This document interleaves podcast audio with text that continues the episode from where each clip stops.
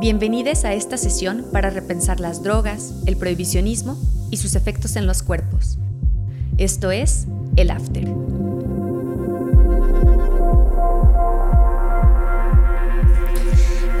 Hola, bienvenidos a todos a el After. El día de hoy em, vamos a hablar de un tema complejo, pero que a mí me emociona mucho conversar porque, bueno, hay muchos mitos alrededor de este tema. Y para esto tenemos a dos invitadas de lujo que, bueno, yo ya había platicado con ellas anteriormente y me ha encantado escucharlas. Me han... Em, pues removido muchos de los, de los mitos que, que, hay en torno al cristal, que es de lo que hablaremos hoy, y que bueno, ellas tienen eh, mucha experiencia en, este asunto. Y bueno, eh, la intención, el objetivo de, de la sesión de hoy, pues es justamente abordar los mitos, pero también las verdades complejas en torno al cristal. Eh, esta es una de las sustancias que más se consume en México y también una de las más estigmatizadas, ¿no? Sobre todo por el Estado, por las instituciones del Estado, pero bueno, también en los medios reproducimos ese estigma y finalmente en la sociedad. Eh, hay mucho pánico moral en torno al cristal. Y eh, también, pero también hay un alto consumo problemático y bueno, vamos a hablar sobre todo esto hoy. Entonces, el día de hoy tenemos aquí a Liliana y Alejandra García. Eh, les voy a platicar un poco quiénes son ellas. Y bueno, Alejandra, eh, ellas son hermanas, y Alejandra es doctorante en estudios socioculturales por la Universidad Autónoma de Aguascalientes, forma parte de la Red Latinoamericana por una política sensata de drogas y es una mujer que usa sustancias psicoactivas. Y Liliana es licenciada en Ciencias Políticas por la Universidad Autónoma de Aguascalientes, también forma parte de la Red Latinoamericana por una política sensata de drogas y es una mujer que usa sustancias psicoactivas. Bienvenidas, Ale y Lili, ¿cómo Hola, están? Muchas gracias por invitarnos. No, pues gracias a ustedes por estar acá. Eh, la verdad es que estoy muy emocionada y también un poco nerviosa porque, eh, bueno, así como, como hay mucha ignorancia en torno a este tema, pues la verdad les confieso que yo también eh, tuve que leer varias cosas y estuve como escuchando testimonios y, y bueno, investigando un poco, perdón, para pues pues para hablar de esto, ¿no? Para abordarlo, a pesar de que ya habíamos platicado una vez, pues eh, sigo teniendo como varias dudas. Eh, entonces, bueno, me gustaría empezar por eh, platicar un poco sobre la historia de la metanfetamina o cristal, eh, crico también se conoce así, cristal meth en Estados Unidos, bueno, en inglés.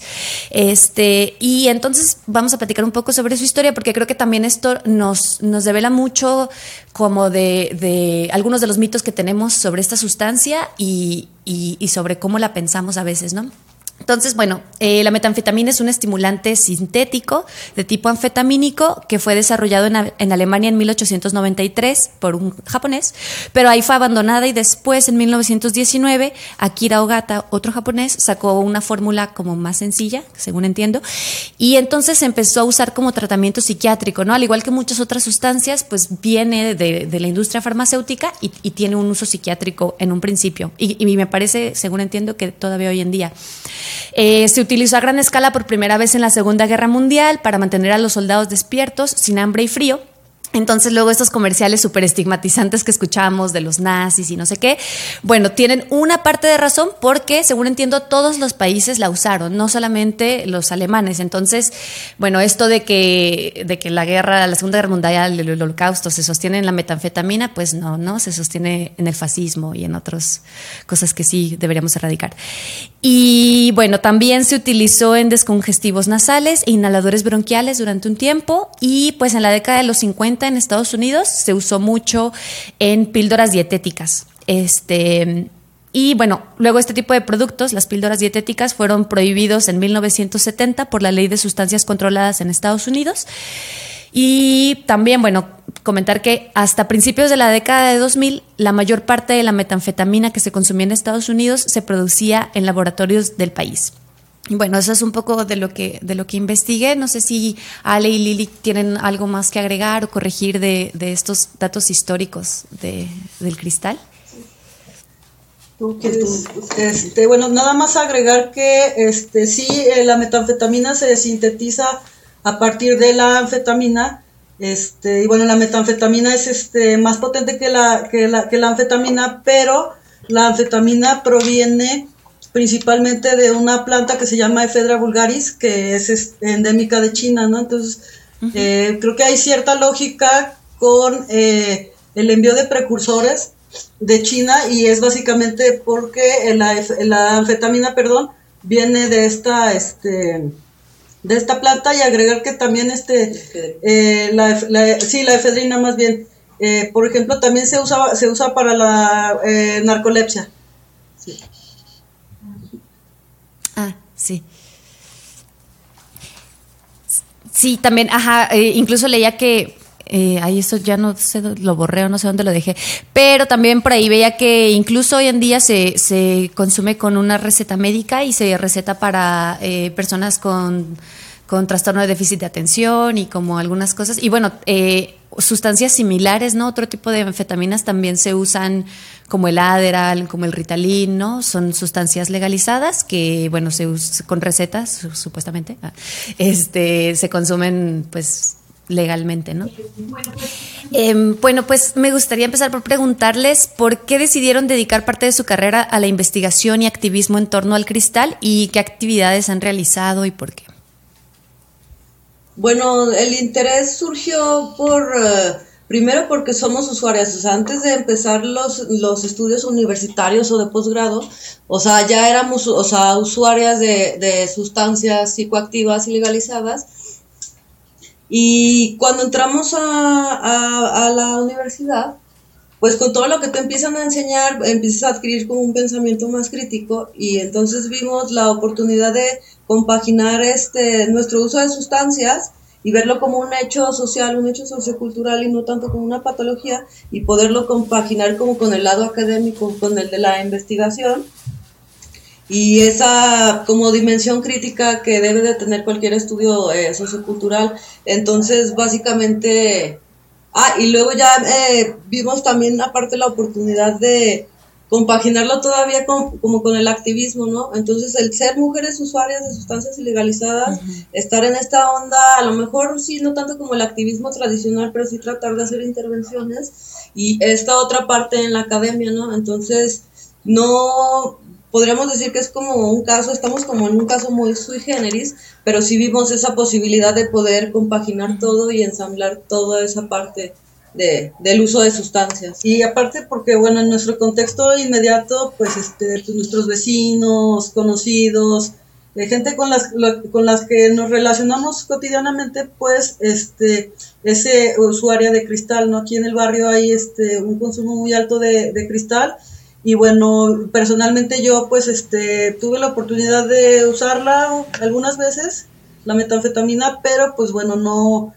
pues no era lo mío, ¿no? Entonces, este, eh, y fue a través de eso, ¿no? Que también vimos como brecha específicamente eh, a partir como de la erupción del cristal, ¿no? En el panorama epidemiológico, ya como, ya haciendo como más visible el consumo, ¿no? Y yo, o sea, en cambio, o sea, al contrario de Alejandra, sí, tuve, o sea, y puedo a lo mejor llamarme eh, usuaria activa de, de metanfetaminas, así llegué incluso en momentos a tener un uso, a lo mejor no me gustaría decir problemático, pero sí intensivo, este, y pues también ahondando en lo de la academia y los estudios universitarios y todas estas cosas de la intervención, pues también te da otra perspectiva, ¿no? O sea, sí ya te da como una perspectiva encarnada, este, y esa experiencia vivida, entonces ya ves la oportunidad de ligar todo eso. Claro. Claro.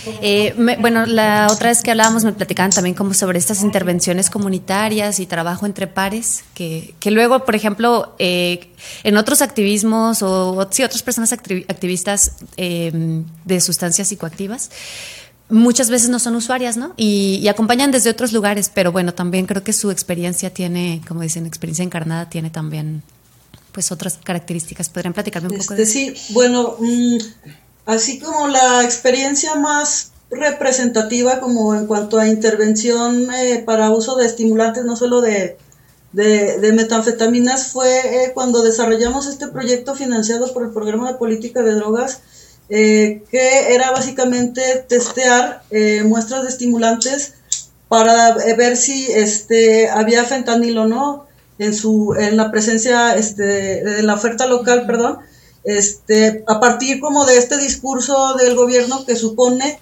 que el fentanilo existe en toda la oferta eh, o en todas las ofertas locales a lo largo y a lo ancho del país.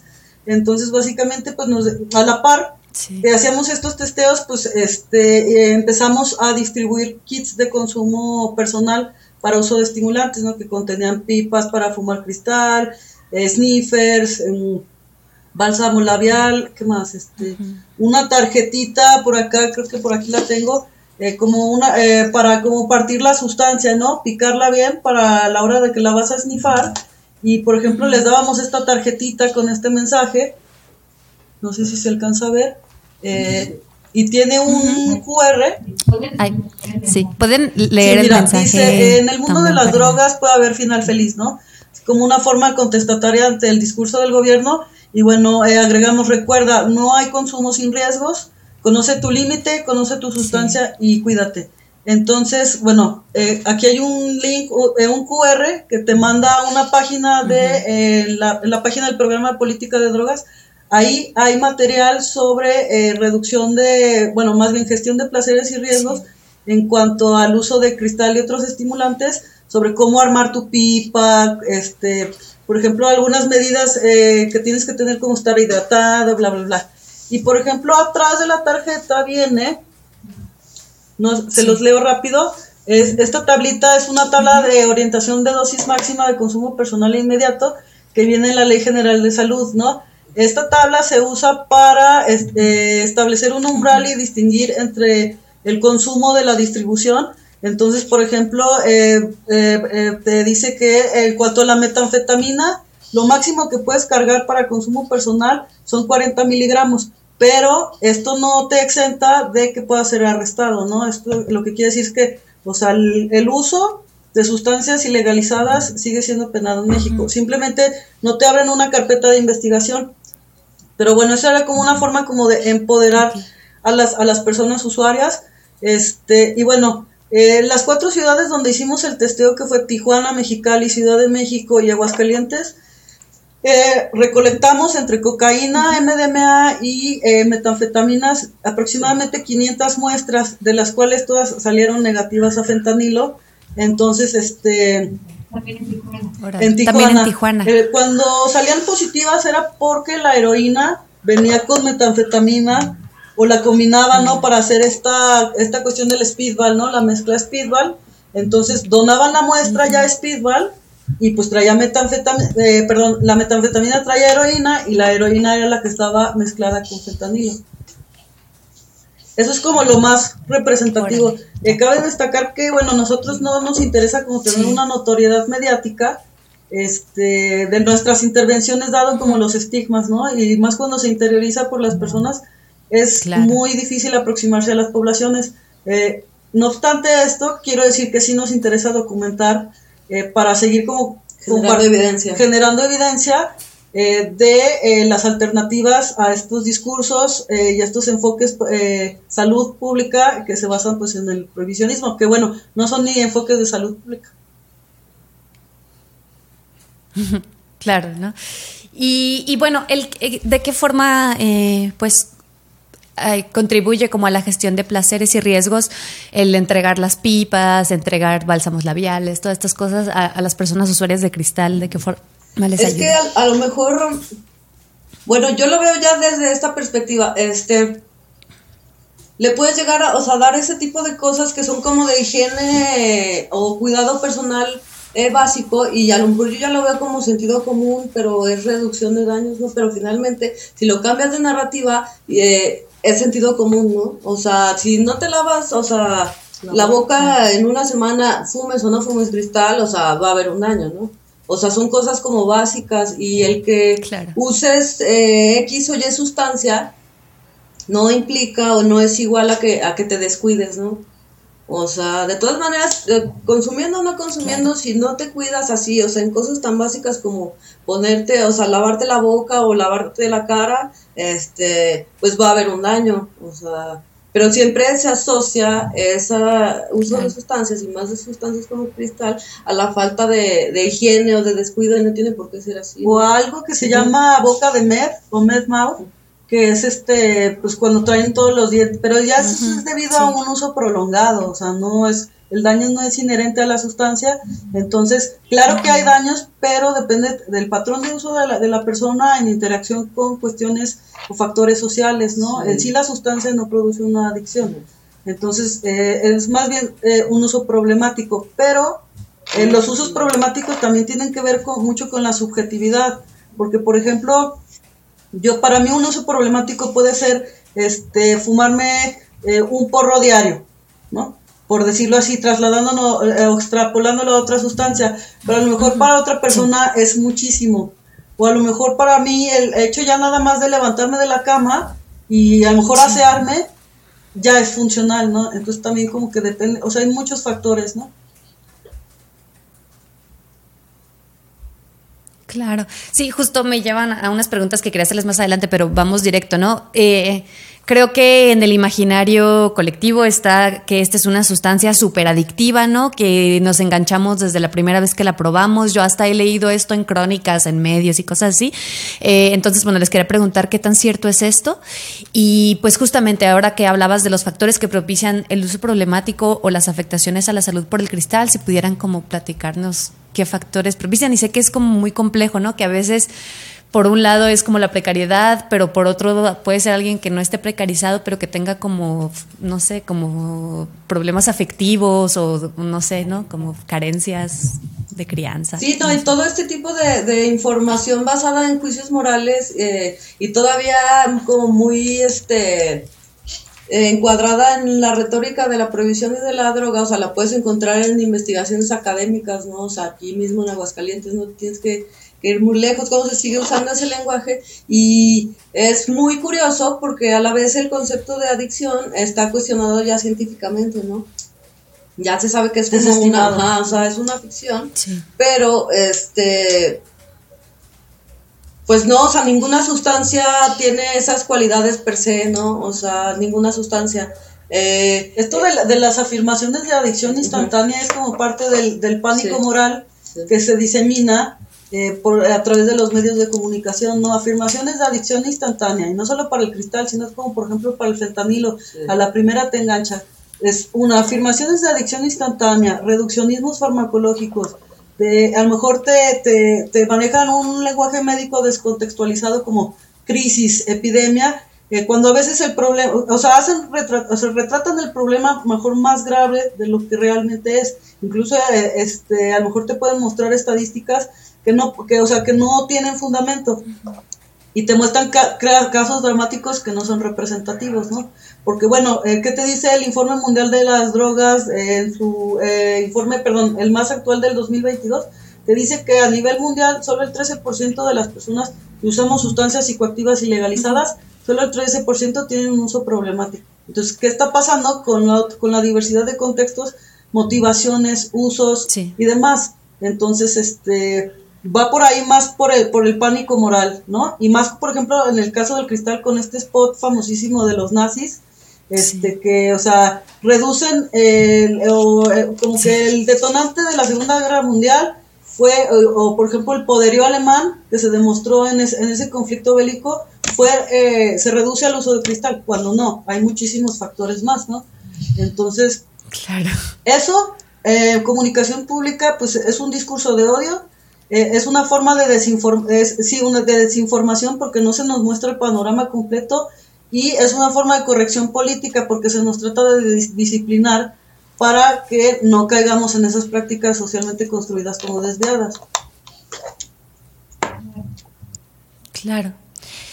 Y bueno, ¿por qué creen que el Estado opte por la estigmatización de esta sustancia así de, así de radicalmente, en vez de brindar como información basada en, la ciencia? O... Este, bueno, irónicamente te quiero comentar que, por ejemplo, este, sí, de parte del gobierno mexicano, en los años 80 hubo eh, una posibilidad de cambio en la política de drogas porque eh, se daba apoyo de parte de Sencida a los programas de, prevención de VIH-Sida eh, y, en, por ejemplo, en población que se inyectaba, ¿no? Que es una población muy susceptible a ello.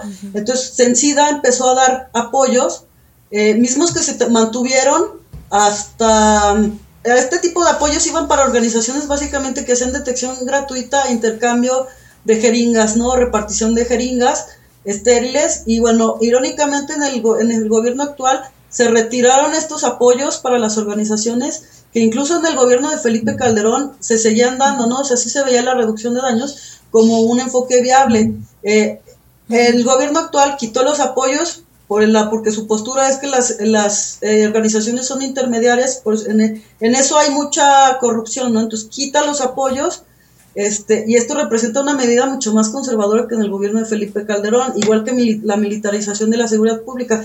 ¿Por qué se estigmatiza el uso de sustancias? Porque es una forma de disciplinar a los cuerpos, a los cuerpos que, se inscriben en una otra edad desviada por miedo de su uso de sustancias psicoactivas ilegalizadas, ¿no? Entonces la estigmatización genera varios procesos de exclusión social. La principal, pues, es, eh, se presenta como una barrera de acceso a servicios de salud o tratamiento para uso problemático. Pero bueno, el estigma, o sea, se puede, puede también no solo afectar a la persona usuaria, sino a las personas que están relacionadas con ella, ¿no? Es un estigma asociativo, por ejemplo, a los familiares, a los amigos, por ejemplo, y cuando se es mujer se vive un doble estigma porque se rompe con los eh, roles tradicionales de género eh, y por la relación con la ilegalidad, por eso es doblemente eh, juzgada, ¿no? Socialmente. Entonces, hay varias cosas ahí. Pero la estigmatización es una forma de corrección política. Claro. Sí, totalmente.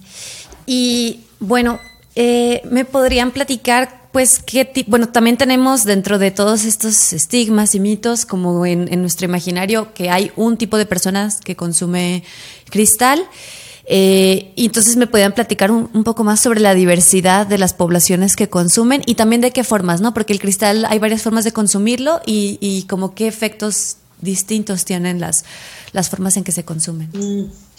Creo que aquí este también tenemos que entonces mencionar que cada región en México tiene como sus dinámicas propias de consumo y sus estilos y, y valores propios, ¿no? En este sentido, en Aguascalientes, que es de la experiencia la que yo te puedo platicar, pues el uso de cristal se ha asociado a gente que vive en una precariedad económica, laboral, entonces a la vez pues se criminaliza, es una forma de criminalización de la pobreza.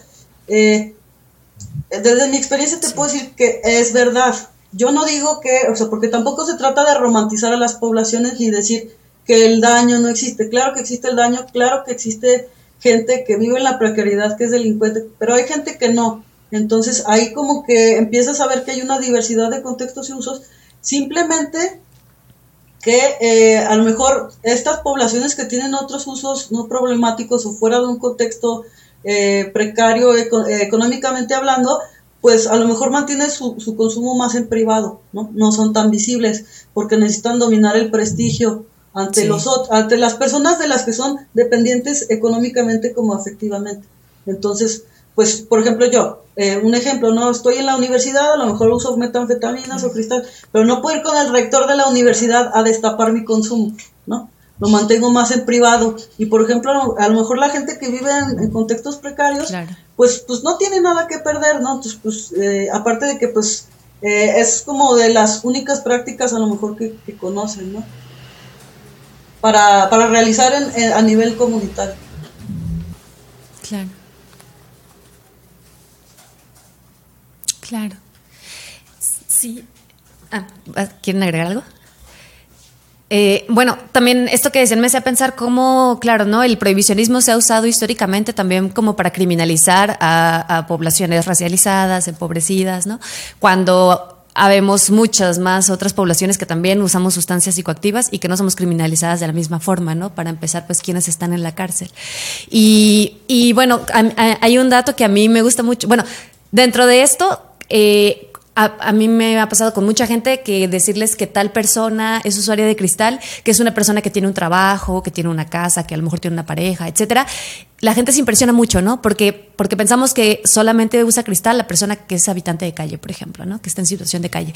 Entonces, eh, y hay otro dato que, que, a mí me impresionó mucho cuando lo vi y, y siento que es un reflejo de, este estigma y de esta ignorancia, que bueno, en el programa de análisis de sustancia que realizaron, que realizan organizaciones y que durante cinco años estuvieron analizando sustancias en festivales para ver qué, qué contenían, eh, de los resultados que ellas tienen es que de las sustancias, de las muestras analizadas que creían que era MDMA, es decir, éxtasis, el 26.3% resultó ser metanfetamina o anfetamina y con la cocaína este porcentaje aumenta al 59.3%.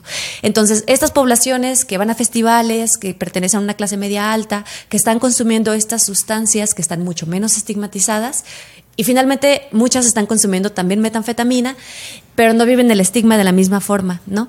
Entonces, eh, también tenemos en, nuestra cabeza como que el éxtasis sí, la cocaína sí, porque es una droga de antro, ¿no? De gente rica, eh, pero el cristal es una droga de, de, malandros, ¿no? De criminales. Entonces, pues es, para mí este dato refleja mucho cómo, cómo estamos, pues, estigmatizando sustancias que... Eh, con base en nada, ¿no? Ni siquiera como en, realmente saber cómo, cómo, se vive una sustancia, ¿no? Em, bueno, pues también em, quería, ah, bueno, quería hablar un poco sobre las, los, los cambios en las dinámicas de consumo, ¿no? Cómo ha, ha incrementado en México en general y, tengo también algunos datos como de algunos eh, estados en particular de cómo ha incrementado el uso de metanfetaminas. Y bueno, estos datos son del, em, de los centros de integración juvenil, que son espacios a los que se acerca la población. Muchas veces los llevan contra su voluntad, pero muchas veces también la gente se acerca eh, para obtener tratamiento, ¿no? Para estos, bueno, tienen obviamente como un enfoque eh, pues de abstencionismo, pero eh, pues son datos que, que como, como, no tenemos otros datos del consumo, pues son datos que nos ayudan un poco a ver eh, esto, pero em, también quiero que, los analicemos y que y, y, preguntarles pues sobre el consumo, lo que llamamos consumo problemático, ¿no? Y esto que tenemos como de adicción. Bueno, empezaré por por hablar de Jalisco, porque estamos en Jalisco y además es el segundo estado después de Colima que en este momento reporta como más eh, uso de cristal en estos datos. Y entonces, bueno, durante el segundo semestre de 2022 en Jalisco, eh, la metanfetamina fue la droga que más reportaron las personas que solicitaron el tratamiento en estos centros, seguida de el cannabis y el alcohol, ¿no? Entonces, bueno, también ver que el cannabis es la segunda sustancia por la que las personas son llevadas a estos centros nos da una idea de de, también cómo operan estos centros y de cómo opera el prohibicionismo en el imaginario de que alguien necesita rehabilitarse del cannabis, ¿no? Por ejemplo. Y bueno, de las 755 personas atendidas en Jalisco, el 44.23% dijeron que esta es la sustancia de mayor impacto que consumen. Pero también, y esto se me hacía curioso, de ese total de personas que, que, pidieron el tratamiento, eh, el 67.9% de estas personas eh, reportan tener un consumo experimental, ocasional o funcional, ¿no? O sea, también ellas luego no sé si es que las lleven y ellas dicen, no, pues yo no tengo un problema, no sé. Y el 25.16% dice tener un consumo disfuncional y el 6.88% dice estar en remisión. Entonces, bueno, no sé, ¿ustedes qué lectura hacen como de estos datos y de cómo, pues sí, eh, nos, nos relacionamos luego con, con este tipo de tratamientos. Bueno, en primera, pues hacer notar, eh, o sea, eso, que los datos provienen solo de, de centros de integración, o sea, de, de, o sea, solo son datos para ver si medir eh, si, una sustancia es de impacto o no, o sea, no son datos que provengan de población como general, solo es población que está eh, en tratamiento, está institucionalizada, y en segunda, pues esos datos siempre soslayan como la dimensión sociocultural.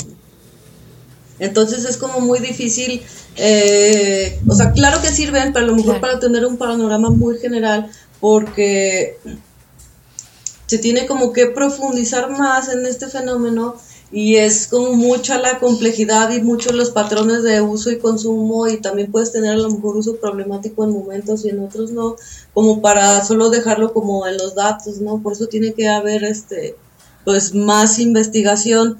Eh, bueno, yo quería mencionar que, o sea, la última encuesta en población abierta, que fue la ENCODAT 2016-17, es el, el último el último reporte de población abierta, porque bueno, también el gobierno actual decidió que no se iba a hacer otra en CODAT.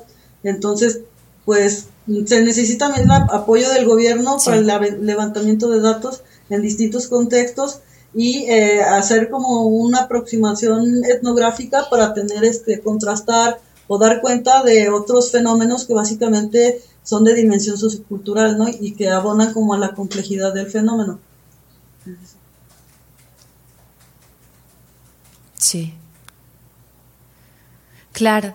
Y bueno, dentro de esto, por ejemplo, veía que a nivel nacional, dentro de estos mismos datos, eh, está en primer lugar el cannabis todavía, ¿no? Como la sustancia por la que llegan más las personas a, un tratamiento.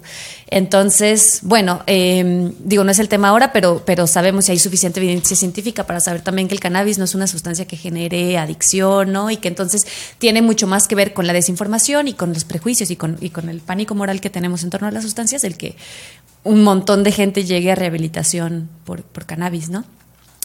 Y bueno, también... Eh, eh, quería hablar un poco sobre estas dinámicas, estos datos que, a lo mejor nos ayudan a, ver quizá la presencia del cristal en, la población y en el mercado, pues.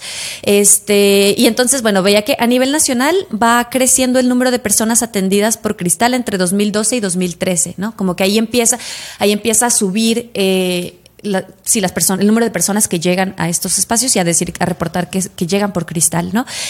Eh, en 2019 rebasa el cannabis y en Jalisco eh, lo rebasa en, desde el 2015, ¿no? Y entonces, bueno, en Jalisco tenemos eh, al cártel Jalisco Nueva Generación, ¿no? Que es como uno de los principales productores de metanfetamina en el país. Y entonces, bueno, lo que les decía de después de Colima, que también en Colima, pues está el puerto de Manzanillo, por donde llegan muchos precursores y también, bueno, tiene como estos, estos pues territorios tienen estas características. Entonces, pues también, ¿cuál es su lectura? Y si me pudieran platicar eh, em, hablábamos alguna vez sobre que a veces pues los dealers solo tienen cristal. Entonces ya a nivel, más allá de estos datos, ¿cuál es su lectura como en, ya en la calle y, con, entre las personas usuarias de, cómo ha ido incrementando la presencia de cristal? Ah, sí, definitivamente este, ha habido una reconfiguración de, de los mercados locales de sustancias eh, psicoactivas ilegalizadas por, por ejemplo, en el norte, o sea, ellos están lidiando a lo mejor con la heroína y el fentanilo, pero aquí en el centro occidente, en el Bajío, estamos como con la metanfetamina. O sea, sí hay como un factor geográfico eh, de por medio y lo puedes ver, o sea, como usuarios de sustancias, lo puedes ver en la calle, ¿no? O sea, incluso entre los mismos usuarios, o sea, es más fácil conseguir eh, metanfetamina que marihuana, incluso marihuana de mala calidad, ¿no? O sea, sí, de, ya de por sí es difícil conseguir a lo mejor de buena calidad pues, o sea, incluso hasta de esa, o sea, fea, o sea, es difícil, pero cristal, o sea, pues hay para, como quien dice, para aventar, o sea, sí hay eh, ya una tendencia muy marcada de, o una predominancia de esta sustancia eh, en el mercado local de estimulantes y de sustancias en, ilícitas en general. Sí, y bueno, este, Y son más baratas también, ¿no? O sea, desplazó, este, por ejemplo, en los 80, pues eh, México era como productor este, principalmente de amapola y de marihuana. Este, eh, luego en los 90, eh, por ejemplo, finales de los 80, 90, pues la irrupción de la cocaína, ¿no? Por la alta productividad que estaban teniendo los cárteles colombianos.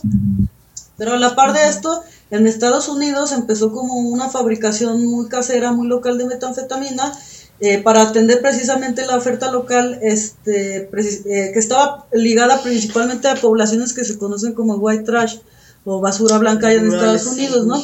Pero a la par, este, los carteles mexicanos vieron una oportunidad de mercado de acaparar otros mercados y de hacer frente a la oferta creciente en Estados Unidos de metanfetamina. Entonces la familia michoacana empieza a producir metanfetamina cristalizada y a partir de, ahí pues se da una erupción del cristal este, y desplaza a la, cocaína y a la marihuana este, como principales sustancias, ¿no? Y bueno, el cártel Jalisco Nueva Generación pues no es eh, eh, solo como el principal productor y distribuidor a nivel nacional, sino a nivel mundial, ¿no? Eh, yo creo que el me atrevo a asegurar que el 90% de la metanfetamina que se consume y se produce a nivel mundial proviene de cárteles mexicanos, incluido el cártel de, de Sinaloa. Y a la par está eh, esta onda de cómo las farmacéuticas lucran específicamente con la metanfetamina, porque ah, o sea, hoy en día la metanfetamina eh, tiene un uso médico avalado y aceptado, pero pues obvio con una prescripción médica. De hecho, ayuda, el, la única patente la tiene una farmacéutica, no recuerdo el nombre, pero el medicamento se llama Desoxil y es metanfetamina de grado farmacológico. O sea, metanfetamina hecha en laboratorio. Sí, pero es bajo prescripción médica, este, y entonces está todo esto como en estas dos pistas, ¿no? O sea, y este doble discurso, sí, o sea, la metanfetamina ya estaba en el mercado, pues, legal, y cómo se trasladó al mercado negro y cómo se lucran los dos, pero la mayoría de la gente no sabe que tiene un uso médico avalado y aceptado. La mayoría de las sustancias psicoactivas legalizadas tiene un uso médico, o sea, solo que la gente no lo sabe, ¿no? Entonces creo que sí es importante como revisar la historia o de construir esa narrativa para ver todos esos detalles y como que eso sí te cambia la perspectiva de la sustancia en sí. Como para la onda de los cuerpos eh, muertos y todo esto de los desaparecidos, este, pero pues lo puedes trasladar al uso de sustancias, entonces creo que es importante saber como el origen o eh, ahondar eh, un poco en los antecedentes eh, históricos a lo mejor de la, de la, de las sustancias, ¿no? Y ver que también, o sea, la, la, la, legalidad o la, ilegalidad no son inherentes a la sustancia, ¿no? En este caso, pues la droga es una abstracción, entonces, este, por eso nosotros decimos sustancia psicoactiva legalizada o ilegalizada, porque, por ejemplo, la anécdota más famosa y con la que más te vas a dar cuenta que la política de drogas está influenciada por Estados Unidos, la nacional, es con la prohibición del alcohol en, México durante los gobiernos postrevolucionarios. Eh, incluso en el gobierno de Lázaro Cárdenas, pues se legalizaron ciertas sustancias y se establecían como farmacias donde las personas iban y como una especie de dispensario, pero ante la presión de Estados Unidos por la demanda de painkillers, este, pues se suspendió la regulación.Igual el alcohol este, lo legalizaron porque, bueno, ante la prohibición pues necesitaban como generar ingresos, ¿no? Este, entonces, pues se, se, se, volvió, se volvió legal. E irónicamente creo que en la lectura también de los datos que nos decías, pues tenemos que tener más eh, en cuenta yo creo que también el, la cuestión de las sustancias legalizadas, ¿no? Eh, porque las prevalencias, eh, tanto por incidencias, tanto de sustancias de inicio como de, impacto, colocan siempre al alcohol o en primer lugar o dentro de los, tres lugares. Y el tabaco también. Sí, totalmente.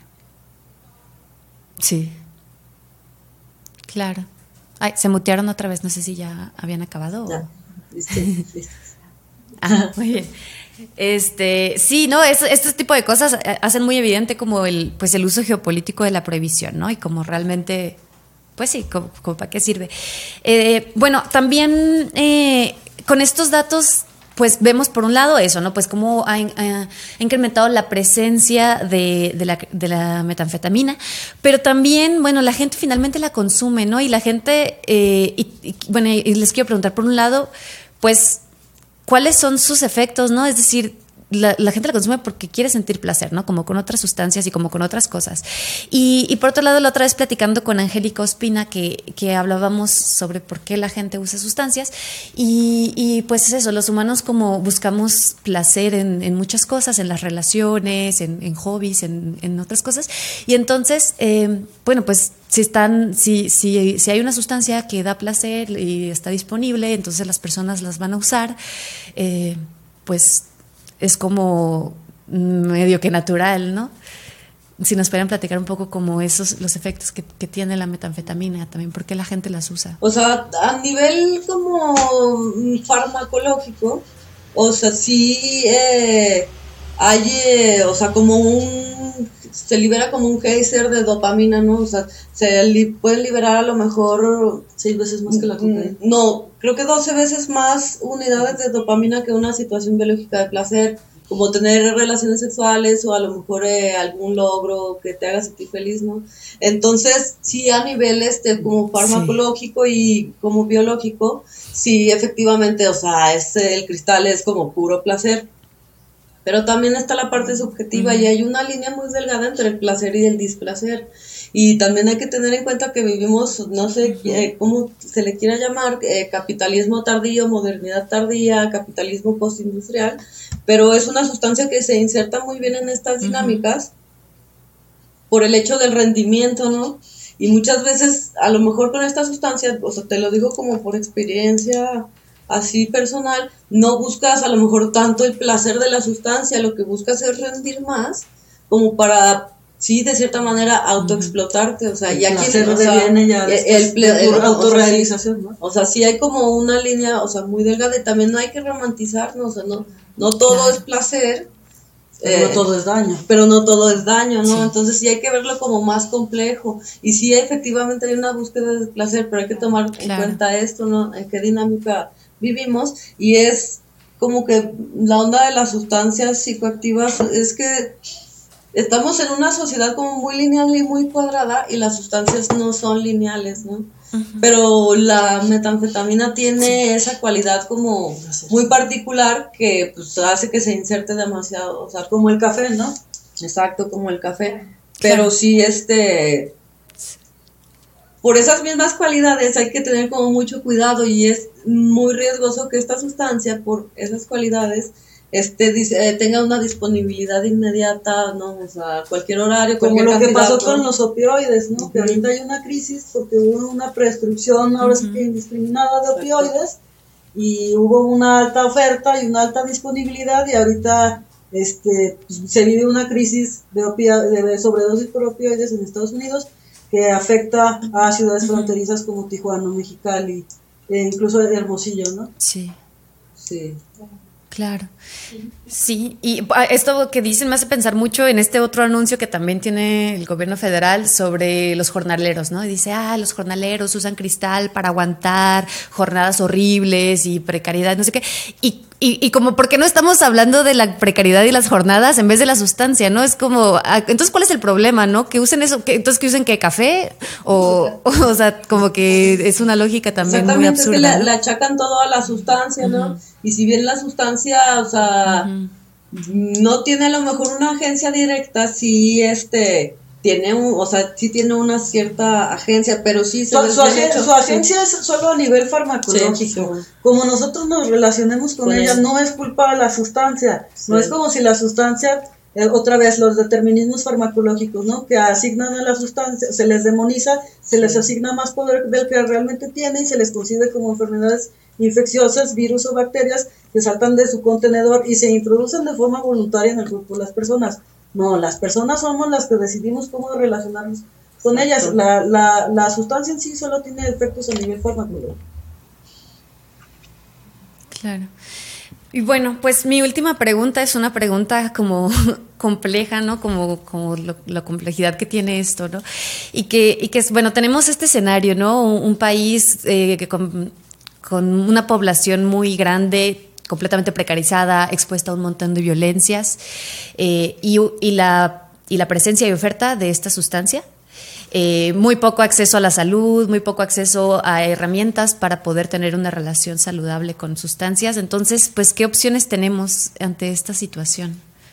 ¿Qué, ¿Cuáles dirían ustedes que son como unas formas de abordar este, este fenómeno con toda su complejidad?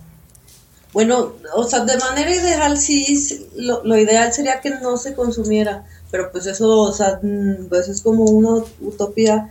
Y sí es muy difícil porque no, a lo mejor abordarlo como desde un tratamiento en primera porque se tiene que ver caso por caso, no, no puede ser como protocolario debido a esa complejidad de contextos y este, cuestiones biológicas y toda esa complejidad. Este, entonces, los tratamientos a lo mejor tienen que ser caso por caso. Y en segunda, eh, es que como lo del estigma y a lo mejor el pánico moral sí ya está en un nivel como cognitivo. Sí creo que es como muy, muy, muy difícil que la gente a lo mejor cambie su relación con la sustancia. No digo que no se vaya a dar el uso problemático, pero sí ya ver a la sustancia como lo que es, ¿no? O sea, una sustancia y no achacarle todo a, a ella. Eh, otra es que no hay casi investigación más allá de los datos que se tiene y, o sea, y algunas investigaciones, pero se siguen haciendo desde esta postura como muy reduccionista. y también las a nivel de intervención comunitaria o de, de organizaciones de la sociedad civil, no hay, como algo enfocado a la metanfetamina este, específicamente. Eh, más allá a lo mejor de lo que podríamos hacer como con lo del testeo, que ya es un gran paso, y eso es lo que se, eh, ahí es donde, donde como puedes como tener una incidencia, o sea, tener en cuenta que tiene que ser ah, de corto alcance y a lo mejor esto de los testeos o lo de las pipas, si es como un primer paso para pues sí, para reducir daños, sí, pero sí yo lo veo muy difícil, por eso como que no, no nos clavamos tanto en la notoriedad mediática y ya pues, lo que hacemos es nada más tratar de apropiarnos de nuestro consumo y eso sí, como de politizarlo, ¿no? O sea, yo no yo no voy a consumir más allá de mis de mi casa y solamente a lo mejor que esté Alejandra, ¿no? O sea, solo entre mujeres, o sea, nada de hombres, reducir esos riesgos, pero más allá de reducir riesgos como para verlo desde una postura política. ¿No? Eso es lo que puedes hacer, pero sí yo lo veo como muy difícil, porque sí está, o sea, mientras sigamos ver, o sea, viéndolo desde una postura moral, mm, o sea, está muy difícil por más evidencia científica que, que haya, algo que se algo que se puede hacer más allá de estas macronarrativas que se diseminan por los grandes medios de comunicación es como fomentar a partir de la sociedad civil canales más asequibles a narrativas alternas que no estigmaticen pero que tampoco romanticen este, más allá de los grandes medios de comunicación, ¿no? canales micro, por ejemplo, eh, este. como, los, como estos espacios, como los fanzines, este, como los links y material que subimos en la eso, ¿no? Y a lo mejor eso, más allá de los grandes medios de comunicación, sí puede tener un impacto, eh, aunque no tengamos tanta notoriedad mediática, ¿no? Sí. Sí, qué chido. Pues justamente, eh, pues este espacio se trata un poco de eso, ¿no? Como de hablar de la complejidad de estas cosas. Pues no hay respuestas, ¿no? No hay soluciones, así como, ah, bueno, aquí está eh, la fórmula. Y, y, bueno, algo que, que, he aprendido de ustedes y de otras personas eh, que, que, trabajan esos temas tiene que ver mucho con el trabajo entre pares, ¿no? Y, y como comunitario. Entonces, bueno, también eh, decirle a nuestra audiencia que, como todas las semanas, dentro de los materiales que les estaremos compartiendo para con más información sobre este tema, eh, también vamos a compartirles eh, información que produce Reverdecer y también hay otros espacios que las producen con las características de la sustancia, los efectos que produce su consumo a corto y largo plazo, medidas de reducción de riesgos y daños para que si quieren usarlas o las usen pues también tengan información verificada, no estigmatizada a la mano de cómo usar estas sustancias, cómo acompañar a lo mejor a personas que las usan y, pues bueno, eso, ¿no? Tenemos que desaprender mucho del estigma y mucho del, pánico moral que hemos aprendido y, para empezar a relacionarnos con las sustancias de otras formas porque pues aquí van a estar, ¿no? Aquí van a seguir y entonces hay que, hay que pensar otras formas de relacionarnos con ellas. Eh, Ale, Lili, no sé si les gustaría agregar algo más antes de cerrar. Este, no, yo creo que por mi parte sería todo. La entrevista creo que este sí dio como para abordar todo lo que queríamos y por mi parte es todo. Yo igual, este, y pues nada más también agradecerles el espacio, igual y no sé si a lo mejor divagamos un poco o algo, ya andamos medio fumadas, pero este, sí nos da mucho gusto que, que nos contacten como para este tipo de, de espacios y de encuentros, ¿no? No, pues qué chido. Muchísimas gracias a ustedes por acceder. La verdad es que a mí me ha encantado escucharlas y el trabajo que hacen. Y, pues bueno, este es un tema muy complejo. Vamos a tener otra sesión en la que hablaremos eh, de nuevo sobre cristal. En este caso hablaremos con eh, unos chicos que se nombran a sí mismos como farmacodisidentes.